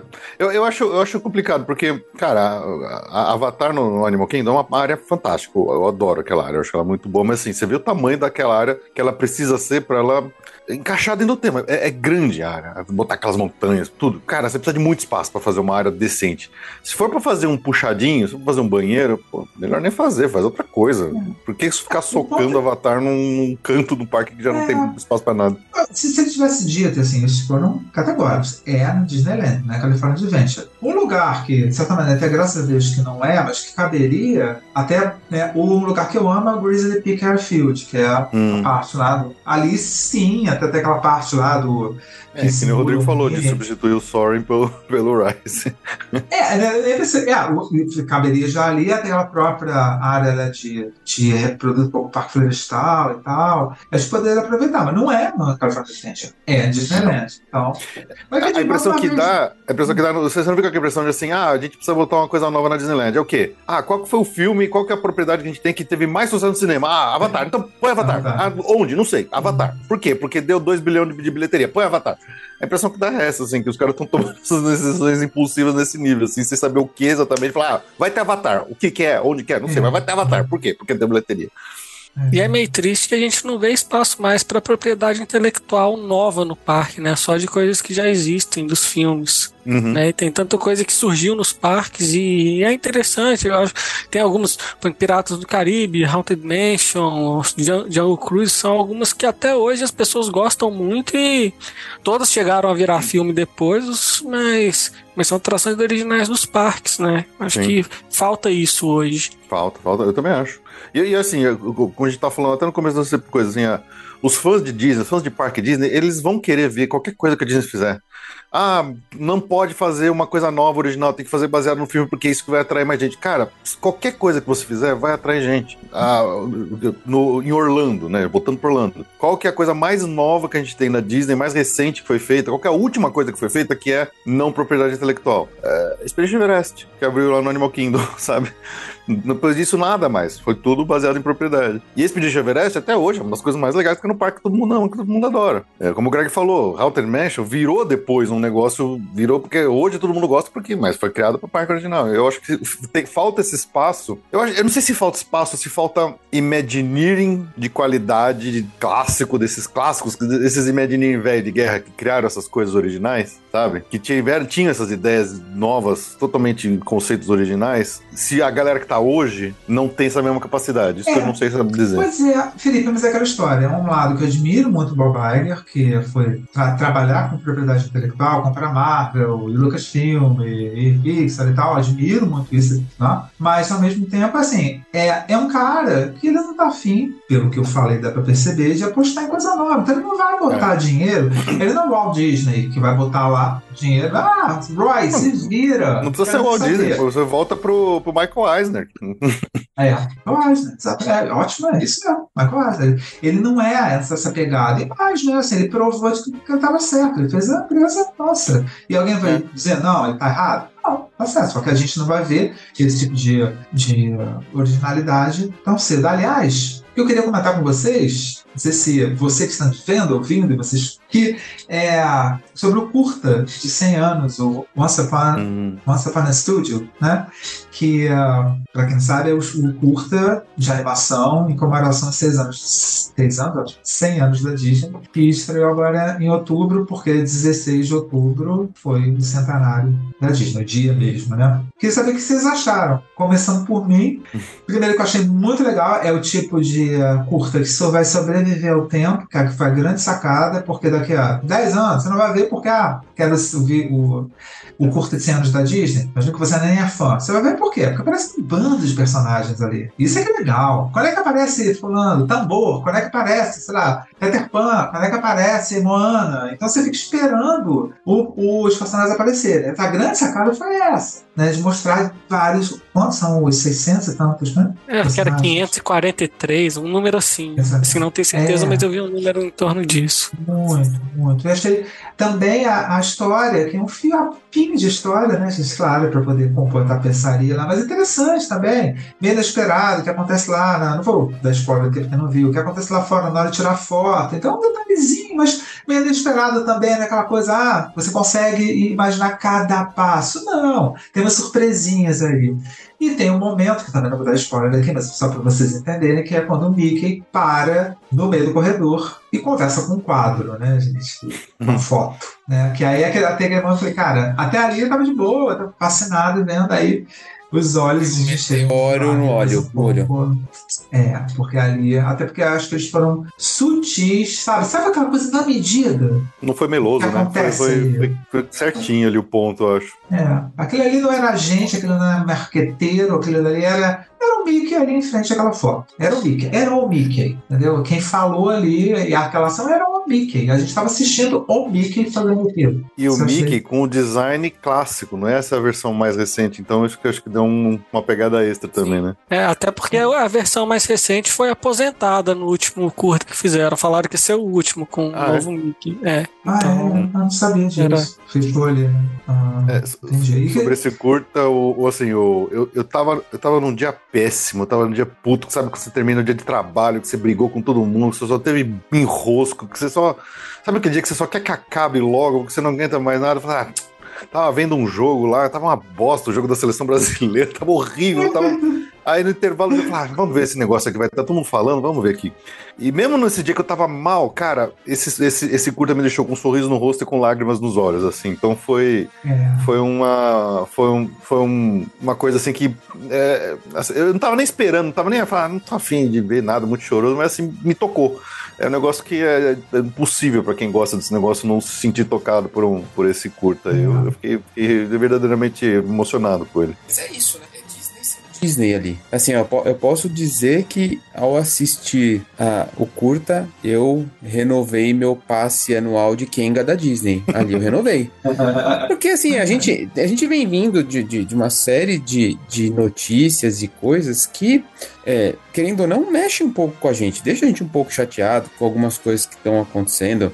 Eu acompanhei, assim, eu assisti bastante, o, o- por exemplo, o, o Felipe nessa última viagem que ele teve lá com a Ju, acompanhei nos stories. Chegou uma hora que eu mandei uma mensagem pra ele, assim, cara, é impressão minha ou tá quebrando muito aí o que tá acontecendo? Porque, meu, toda hora atração quebrada, atração quebrada, atração quebrada. Falei, porra, cara, é um negócio que é caro. E sabe assim, você tá lá e, tipo assim, você não espera que isso vá acontecer. Por mais que a gente sabe que, putz, é mecânico, eles têm toda uma questão de segurança. Então, assim, você volta, tem várias coisas acontecendo que se, se a gente não fosse uma Kenga da Disney, para quem nos ouve, Kenga da Disney significa um apaixonado pela Disney, né? Pra gente fazer, o- abrir aqui o parênteses. É. Se a gente não fosse um apaixonado pela Disney, talvez esses tipos de coisa que a gente vinha assistindo por aí poderia minar um pouco o nosso sentimento. Então, acho que a Disney, primeiro, né? Vamos ser muito sinceros aqui. O que, o que a Disney fez para os 50 anos do Walt Disney World, comparado com o que a Disney tá fazendo para os 100 anos, parece que o budget de um era 100, o budget de outro é 50. 100, 100 anos tem quase nada. Tem quase nada. Isso. Quase não se E fala. dos 50, digamos que já não foi grandes coisas também, né? Mas, A- porra, a- mas- Os 30 anos da Disneyland Paris foi mil vezes melhor do que Sim. os 50 do Walt Disney World. E aí eles lançam esse curta, assim, cara, de novo, assim, eu tive o mesmo, o mesmo sentimento que o Felipe teve, sabe assim, o cora... foram oito minutos, mas o coração ficou quentinho, sabe assim, na hora que terminou, porque foram coisas tão sutis que eles foram colocando, que pra gente, assim, renovou, pra mim me renovou, cara, assim, meu sentimento é, esse. Ah, eu adorei Ah, o curta aqui. também, mas, mas eu acho que ele não foi feito por uma questão puramente comercial, diferentemente da maioria das coisas que a, que a Disney tem feito. Assim, a história do filme, desse curta é que assim, os, os dois diretores eles fizeram um negócio escondido por oito meses até chegar com o roteiro pronto e já um rascunho assim, ó, é isso aqui que a gente quer fazer e conseguir a aprovação da Disney. Então, foi um negócio feito meio que na clandestinidade dentro do estúdio por pessoas que são realmente Caramba. apaixonadas pelo, pelo que elas fazem. E eu acho que foi feito para pessoas que são apaixonadas também. Porque se você não é um grande fã da Disney, você não vai se emocionar com a cena do quadro, você não vai nem saber qual é a musiquinha que tá tocando, só o instrumental Ah. dela lá. Porque, assim, o curto ele é cheio de pequenas referências que nos apelam pro lado emocional de quem tem a Disney na, na história da sua vida, na sua vivência, no seu, no, seu, no seu dia a dia, nas emoções que você já teve, momentos que você passou da sua vida, e como pegam vários personagens, isso vai pegando um apanhado de toda a sua vida. Cada momento da sua vida você teve algum personagem relacionado da Disney, que era o filme que estava no cinema na época, um filme que você assistiu com outra pessoa, o personagem que você gostava quando era criança, o que você prefere quando é adulto. Então eu acho que é um curta que ele foi feito para quem é muito fã. Não sei se ele funciona para quem não tem esse vínculo com a Disney, assim. Aliás, eu tenho minhas dúvidas que funciona porque a história é super simples, né? Então, assim, se você não, não conhece bem os personagens, falar, não, o filme não importa muito. Mas para quem é muito ligado à Disney, ele é cheio de pequenos gatilhos que cada um vai te despertar uma emoção diferente. E assim, eu mesmo assisti o filme, o filme duas vezes no dia que foi lançado. E ele tem um fator replay muito grande. Até porque são tantos personagens aparecendo que cada vez que você assiste de novo, você vai, ver coisa diferente. Então eu acho que foi muito um, um presente para os fãs que, a, que a Disney estava devendo. E graças aos diretores que fizeram o negócio meio que na clandestinidade lá. Porque se, se fosse falar assim, ah, vamos fazer um curta aí para comemorar os 100 anos da Disney com esse roteiro, eu acho que ele não ia passar na aprovação, não. Se, se não tivesse nada mais redondinho e quase pronto para ser entregue. É, É esse interessante. Quentinho no coração. Pode falar. Não, vai lá, vai lá, Bruno, vai lá. Não, o, o quentinho no coração que o Rodrigo falou, olha, isso aí, achei para comentário lindo, lindo, lindo, Rodrigo. Lindo, é bem isso mesmo.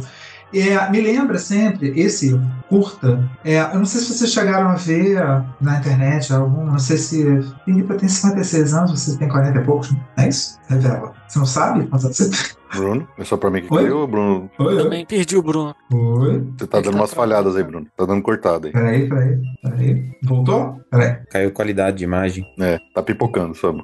Será que eu voltei agora? Agora voltou. Voltei? Voltei? voltou. Não, eu estava dizendo que é, esse curta me lembra muito um curta é, de 78 por conta de 50 anos do Mickey. Que foi até um curta que passou no Fantástico. E eu lembro que eu estava no meu quarto, tinha 11 anos e tal. E era um curta que eu- a magia do curta é que era um Mickey em vários desenhos. E a edição do curta é que era muito legal, que era um Mickey em, em vários movimentos. Então, como se ele tivesse, sei lá, a gente correndo para uma rua. Então, tinha uma edição, em vários desenhos, ele estava correndo na rua. Sabe? Vários pedacinhos ele estava correndo. Então, a edição era muito legal, tinha uma música que era Happy Birthday, Happy Birthday, Happy Birthday to you. E eu que aquilo ficou, vi uma vez, uma vez, passando fantástico. Eu gostava da Disney, mas naquela época, longe de ser fanático. E aquilo ficou. Sensação que eu tive agora é que tinha, isso é legal notar, né? Que conversou com aquele, né? O Bruno de 11 anos, não é o Bruno de 11 anos. Na minha cabeça conversou com aquele curta de 50 anos no, 50 anos no meio, que era 1978. Sabe? Foi legal sentir isso. Desse quentinho no coração que o Rodrigo falou, foi desse legal. Eu falei, pô, isso junto com é, o curta, junto com o Droid lá, Galaxy Z, sabe, Rodrigo? Esse tipo de coisa que abastece a gente de Disney, né? Mas que você ia falar, Felipe? Falar alguma coisa. Não, não, eu achei interessante essa história do Greg ter falado que o curta foi feito meio na clandestinidade dos estúdios. E, e a impressão que dá das últimas produções uh, cinematográficas aí da Disney é que quanto menos dedo tem dos executivos do estúdio, digamos, e do produtor que força, digamos, que dá a impressão que dá que força mais esse lado mercadológico, melhor fica, sabe? Então, uh, comparando com Star Wars, vai, eu sempre gosto de falar Star Wars os últimos produtos de saída de Star Wars na, das séries de TV. Quanto mais autoral foi, quanto mais foi na mão do diretor, do criador da, da, da mente criativa, o, o, o, produto que foi feito, melhor ficou. Então, por exemplo, Mandalor Mandalorian. Primeira temporada, todo mundo gostou. Segunda temporada, todo mundo adorou. A terceira temporada, que já teve dedo pesado em cima da Disney, mandando, não, tem que voltar bebiada, tem que fazer não sei o que, não sei o que. Foi uma merda. Né? Andor, que foi uma série que claramente estava passando debaixo do radar de todo mundo. Puta, foi uma puta série. Uma puta série. Agora acabou de sair o Ahsoka, que, porra, deixaram o Filone trabalhar livre. Eu gostei pra caramba. Eu achei muito Adorei. bom. Porque Adorei. eu sou fã também das animações. Então, pra mim, aquilo lá foi um banho de, de, de, de continuação de tudo que eu já, já gostava muito das animações. Então, quando eles deixam as mentes criativas funcionar, sem interferência do estúdio, o negócio funciona. Mas, assim, quando é o contrário quando eles vêm as ordens de cima para baixo, parece que o negócio não funciona. Não sei se sei lá, é só, um, só uma, uma, uma pensa, um pensamento que me passou aqui. Verdade. Vamos ser sinceros, todos os livros que a gente lê de Imagineering, da, da empresa Disney, quais são as grandes histórias que a gente gosta de ouvir? De o fulano que teve uma ideia que chegou pro Disney e aprovaram. Lá no Michael Eisner, que ele passou lá e viu. São essas entradas, esses arrombos de, de pessoas que não necessariamente decidem, chega e convence alguém, vai, ou seja, a criatividade acaba fluindo por aí, né? Você acha que hoje, se vem um Joe Road da vida com uma ideia de fazer um Animal Kingdom, você acha que isso vai ser aprovado? Não. Acho que hoje por não. isso que ele aposentou, né? Até quando, a, quando ele se aposentou, a declaração dele foi que, que não existia nenhum plano de médio prazo que poderia ter um grande envolvimento dele e ele achava que não compensava ficar. É, você vê como são as coisas. É, pois é, aí estava sendo um pouco mais profundo essa semana, eu vi, não sei onde foi, algum jornal, tá? Não foi nada de voz da minha cabeça, nem de perfil doido, não. Que é, analistas de cultura fizeram um levantamento e que é, essa década está sendo a década mais Gente, aí não me perguntem como fizeram essa análise, tá? Qual foi o método e tal, mas são pessoas sérias, tá? Que é a década mais pobre culturalmente, culturalmente em anos, anos e anos. Pensando no geral, tudo que você pode pensar sobre cultura, que inclui entretenimento e tal. E que talvez seja o sinal, vendo por outro lado que eu diria também, que é o que a gente está vivendo de alguns anos para cá desde a pandemia, daqui a um tempo mostre é, o fim da paixão pelas pessoas, da paixão das pessoas pelo capitalismo forte que começou a bombar nesses anos 80. Então, talvez seja um momento em que, de certa maneira, a classe média comprou o capitalismo há 40 anos e ah, tem que lucrar, lucrar, lucrar, mas já tá bom, já tá bom, não, lucrar, lucrar, lucrar, e os bilionários, vai, vai, vai, vai, vai, né? Aquela coisa meio doida. E que talvez isso resulte, porque eu tô falando isso, essa junção, né, de um momento pobre, culturalmente, com uma decadência do gosto pelo dinheiro desenfreado talvez a gente possa a passar um momento em que surge um momento que os Joe Rhodes da vida voltem, surjam outros e consigam convencer novos Bob Igers de alguma coisa muito criativa. Pode ser, não sei, né? É, é parte da minha esperança. Porque, gente, o fato é que acho que é o que a gente está falando da Disney, acho que é um microcosmo que está acontecendo no mundo, né, gente? É dinheiro, dinheiro, dinheiro, dinheiro. Tipo, assim, adoro Bob Iger, mas fato que é é, é, propriedade intelectual, vai, vai, vai, vai, vai, tem lugar mais, mais, e aí a criatividade vai embora, né? A originalidade vai pro ralo, né? Então. É, a, a, toda a era Bob Iger, como você falou, né? Bob Iger ele foi muito inteligente em comprar muita propriedade e agregar muita propriedade na Disney. Então talvez essa. Não sei se, é- se você pode chamar de falta de criatividade ou se for uma criatividade mais direcionada, fica meio que anuviada, fica meio escondida atrás dessa, dessa monte de propriedade chegando pra dentro da casa da Disney, né? Se você compara, por exemplo, com a década da Michael Eisner, que veio antes dele, você já tem uma variedade muito maior de coisas sendo produzidas nos parques. Seja Disneyland Paris, Hong Kong, por aí vai, né? Então, eu acho que faz um pouco de sentido isso mesmo, assim, porque eu... E, e, cara, assim, eu, eu, eu acho que isso não é exclusividade só da Disney. Tem, tem um canal no YouTube que eu gosto bastante, que é o do uh, Patrick Williams, é, ele fala sobre cinema, ele fala, ele fala uma coisa muito interessante. Ele fez um, um vídeo de mais de quase duas horas recentemente sobre falando sobre a morte do cinema. Ele tenta trazer, assim, fazer uma coisa que muita gente já fala de forma mais geral, assim, ah, é culpa da Marvel, ah, é culpa não sei o que. Ele faz um apanhado bem legal, assim, de de todo o processo, de, de tudo que vem acontecido nos últimos anos para levar o cinema a, por exemplo, que a gente tá vendo hoje, onde a gente só vê fracasso atrás de fracasso, não importa se é franquia, se não é franquia, mas as pessoas estão parando de ir no cinema. E ele tenta se identificar por trás disso. E, e eu acho que muito passa pela, realmente pela falta de criatividade. Eu acho que é, é, é, essa falta de criatividade. E eu não digo a falta de criatividade nos grandes blockbusters, assim, né? Nos grandes cinema evento. é, porque. Ah, porque tudo parece agora que é roteiro feito por inteligência artificial, né? Mas é, é falta daquele o meio termo. Ou, ou é muito grande, ou é só os, os, os indie pequenininhos. Falta aquele filme médio, onde a galera pode exerc- exercitar a criatividade e desenvolver, é, é, digamos, a, a autoria própria, né, de, au- cara autoral mesmo. Falta aquele cinema médio. Dá a impressão que hoje nunca você vai ver aparecendo, por exemplo, um Tarantino da vida, que n- n- não vai acontecer, sabe? O cara não tem espaço. É muito louco. Eu acho que, eu, eu acho que passa muito por isso mesmo que você falou, Bruno. É uma década totalmente com a criatividade É, lá embaixo. Assim, é, só, é só que assim- cópia, continuação, remake, ou é baseado em coisa que já existe. É muito louco isso. Live action. Mas tem alguns pontos fora, por exemplo, os filmes da A24 agora, da produtora Ah, A24, eles têm nossa. cumprido esse papel de Putz, Mas novidade. eles ó, são um ponto fora da curva. é um ponto fora, não é o Fora da padrão. curva. Né? é esperança, é esperança. Cara, hoje ele faz um cinema de autor é o Shyamalan, porque ele, ele foi muito blockbuster no começo, só que agora ele faz uns filmes com orçamento baixíssimo, aí fatura pouco, mas perto do orçamento dele ele tá multiplicando várias vezes o que foi investido. Então, o Shyamalan tem feito filmes muito bons, só que são aqueles filmes contidos, em um ambiente só, com pouco cenário, aquele cinema de autor, mas é um cara que já tem um nome também. Mas eu acho que realmente, assim, são os pontos que são fora da curva. A, a A24 é, um, é uma exceção no, no cenário que a gente tem hoje, mas por outro lado, eu acho que está se desgastando. Principalmente esse ano e ano passado, a gente vê que as sequências não estão tendo mais o, a bilheteria que, que os estúdios esperavam, o público também está cansado, tá, tá tudo um pouco muito saturado. Então, vai ter que surgir Não, novidade. Guilherme, Eu, não- eu É, vejo que a, médio prazo a gente não vai ter tanta sequência mais, assim, porque parece que é uma fórmula que já não está funcionando tanto. Aí eu fico vendo, assim, eu acho, eu acho muito legal, assim, o filme novo do Scorsese, Scorsese, né? já estão dizendo que é uma obra-prima, mas assim, chega de homem branco velho mandando na arte no mundo, tipo assim, homem branco velho, Bruno, chega de Brunos, entendeu? Pelo amor de Deus, gente, tem multiplicidade por aí, então, sabe?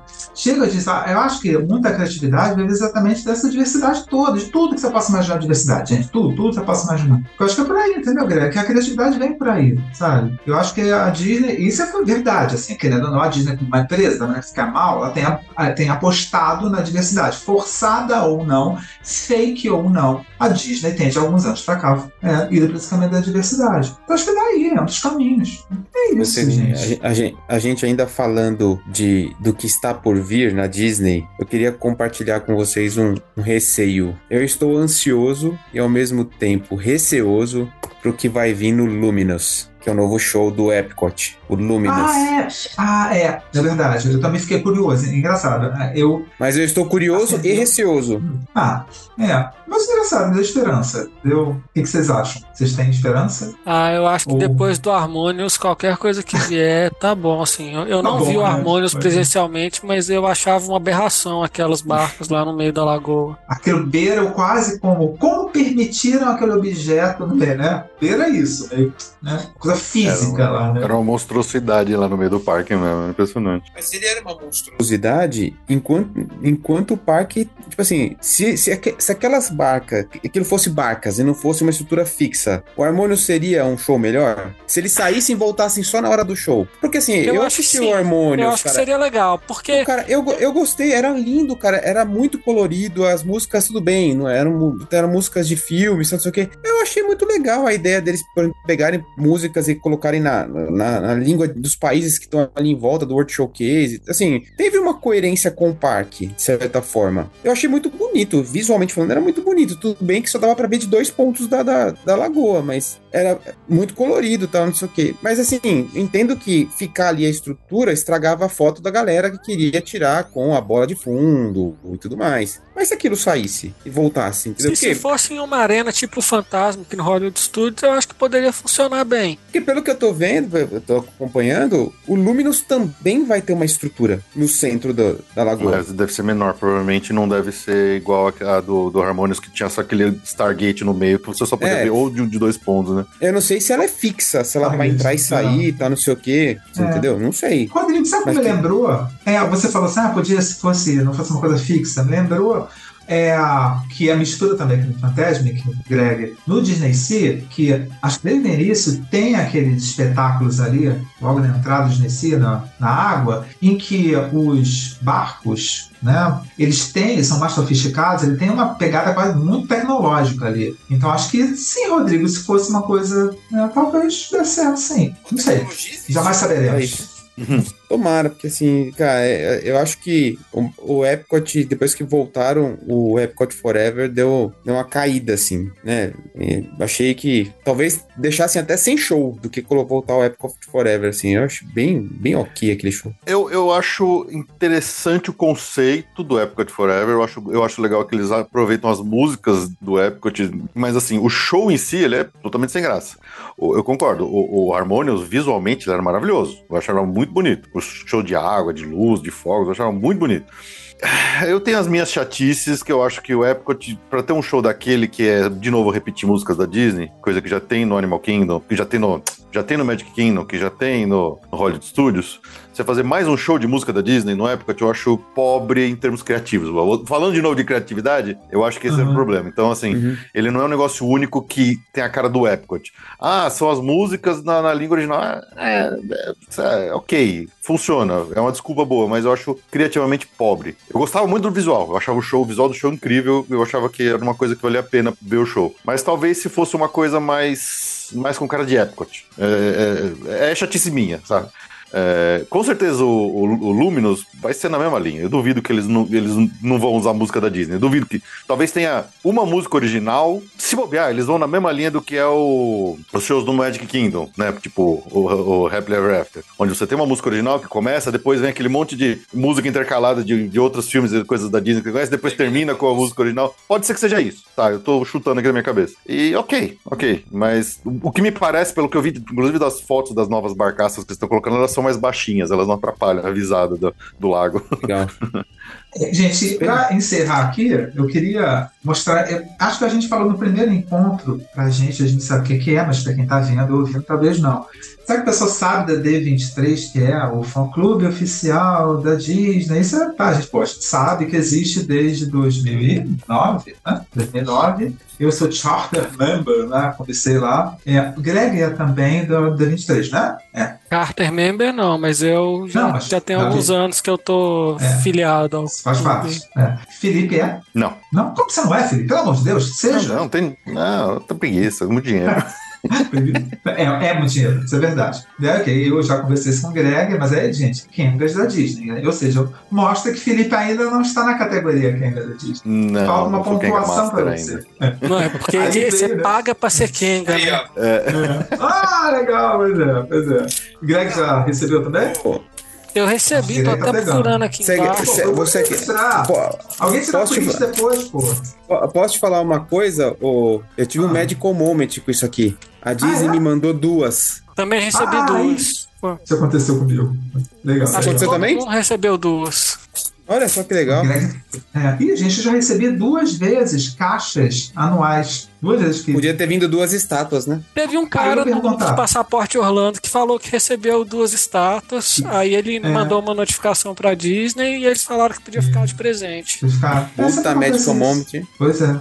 E ah, vocês Sobrando já. estátua. Greg, Greg e Rodrigo não receberam a estatueta ainda, não? Recebi. Não, tá aqui, Recebi, tá. Recebeu? Recebi. Mostra aí, Já. eu ainda não. Porque renovei agora. Renovei isso, há dois semanas.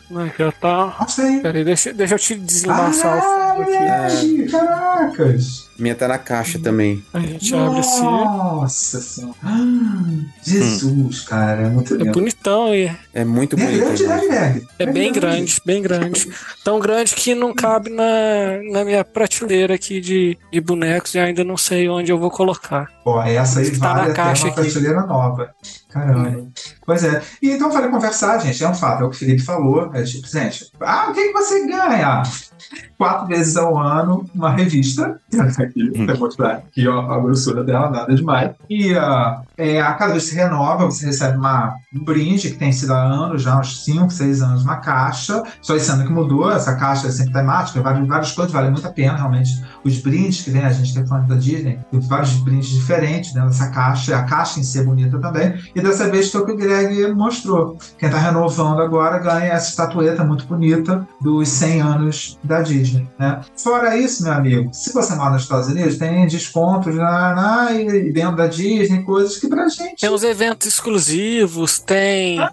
Quando tem atração nova, que é raro, aconteceu nos últimos tempos, você tem, tem É. os dias pros, pros membros do D23 entrar antes na atração. É, eu, quando, aí quando eu fui a D23, né, que foi duas vezes, e a Destination, que agora é D23, aí você tem desconto também. Gente, nada, né, que justifique você gastar a grana que a gente gasta. Porque É, a gente fica medo de gastar procurando a motivos pra justificar, mas no fim das contas, é o preço que é, não, não tem, É, tem explicação, não. É. Kengas É sendo só- Kengas.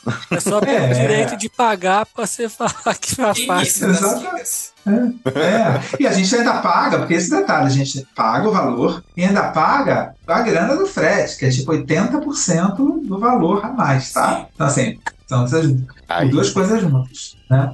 Dói. Mas eu queria né, encerrar falando sobre isso, sobre D23 e sobre a revista que eu ainda não abri, né? Parece ser bem legal também. Muito legal. Muito legal, Tá vale legal? a pena. Muito Ah, legal. legal, legal. E, e tem um sistema de realidade aumentada É. que você coloca ela, Ah. filma com o celular e tem umas projeções interessantes. maneiro. Legal, legal. Gente, é isso. Então, fechamos aqui na semana. Então, hoje é dia 20 de outubro de 2023. No dia 16, conhecido como segunda-feira dessa semana, foi o centenário da Disney. Tá? Então, aqui, parabéns, Disney. Somos críticos, mas como o Felipe sempre diz, a gente critica porque a gente ama.